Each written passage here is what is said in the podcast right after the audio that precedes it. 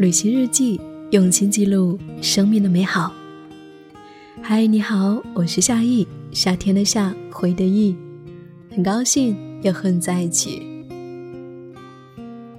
昨天跟一位朋友聊天，他说道：“我可不像你，能够一个人勇敢的去上路，一个人去旅行。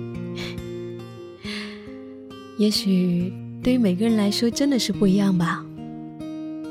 有些人注定了要独自上路。今天想要跟你分享来自于韩梅梅的《独自上路的女人》。”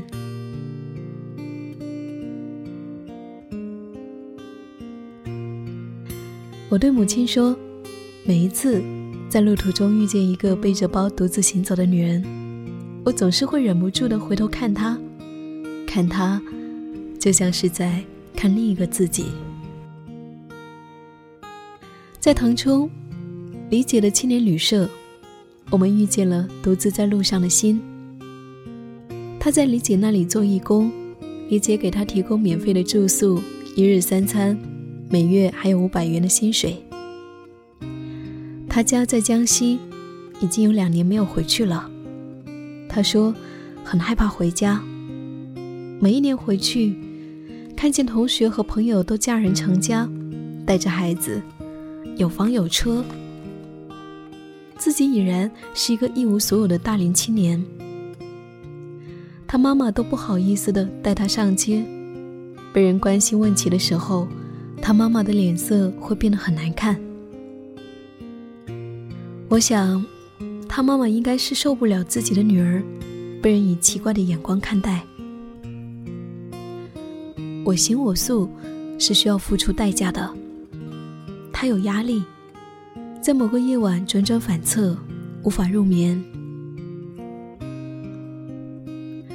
曾经，他是一个建筑师，毕业于著名的大学。在公司里面待遇不错，谈过一个男朋友，见了家长，都在商量去领证了。可是没有想到的是，突然有一天，那个男生就劈腿了。后来，心很容易的就辞职了，原因是心里一直有一个远行的梦，想趁着年轻，赶紧实现它。当时想，走了，疗好心里的伤，回来再找工作也不迟。谁知道，旅行是会上瘾的，一走就再也不想停下来。他太迷醉于在路上的感觉了，因为钱少，一路上都很节省，硬座、搭车、面包，在火车站睡过很多次。到了一个地方。实在没有钱了，就留下来打一段工。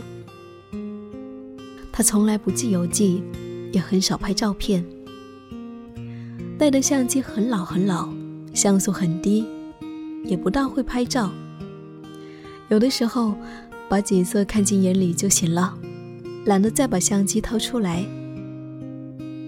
在路上，他会遇见很多志同道合的人，有很多都会留下联系方式。但是，只有很少的会再联系，在联系的人中，也只有极少的几个人会一直保持着联络。这几年，他们传来的消息，无非也都是回到了城市，稳定了下来，结婚生子。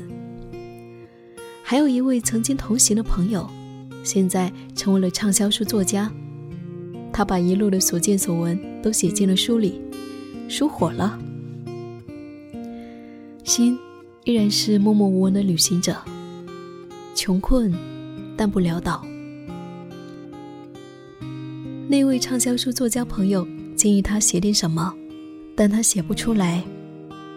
他惯于用自己的方式去行走，只知道这样的生活他很享受。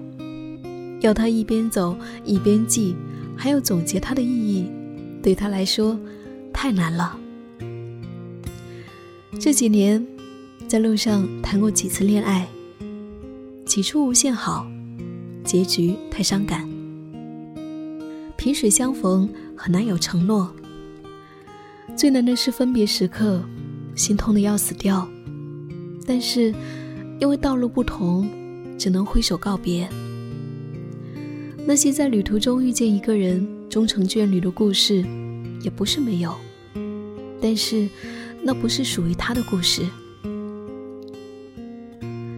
现在他累了，对路上的爱情不再抱什么期待，不再抱什么幻想。背包走路，不再东张西望，只低头看路。心今年刚好三十岁，现在在腾冲做义工，喜欢这里，很安静，舒服，就想要多停留一段时间。下一站会去到柬埔寨。春节的时候，他会回家。他说，回到家。会给自己买两件像样的漂亮衣服，穿着回去。这一年还真的是一件新衣服都没有买呢。今年他需要给父母一个承诺：这样的生活什么时候是个结束？他还没有想好，可能是明年，也可能是后年。只不过不想让他们再担心了。也许会选择回到家乡，跟他们一起生活。当有人在问起他们的时候，他们可以骄傲地说：“心已经走过了很多很多的地方，现在留在了父母身边。”但是，他依然非常担心，不知道还能不能找到一个能够让他骄傲的工作。他已经六年没有回去单位上过班了。放弃了很多，跟不上社会的步伐。现在的经济不景气，工作不好找，不知道回去以后，在那个小城市，什么样的单位和职位能够接纳他？会不会嫌弃他年纪大？义无反顾的上路，要付出世俗意义上的代价。有人觉得他的青春过得值。有人觉得他浪费了他，心经常会问自己：后悔吗？大多的时候不后悔。选择了这一种生活，就不能选择那一种。每一种生活都要承受压力和痛苦。就算他一再孤独，忍受不安全感，被人误解，受伤。但至少，他还拥有自由。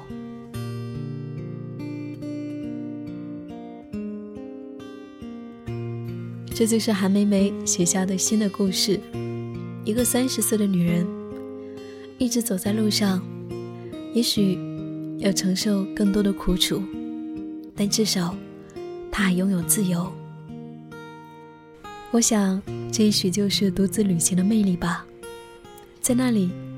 你可以无拘无束，你可以勇敢的做自己。感谢的收听，我是夏意，夏天的夏，回的意。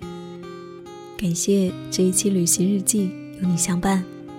如果你喜欢这一期节目，也欢迎你分享到朋友圈，让更多人可以听到它。如果你有那一些念念不忘的旅行故事，也欢迎你给我投稿。旅行日记，用心记录生命的美好。我们下期见。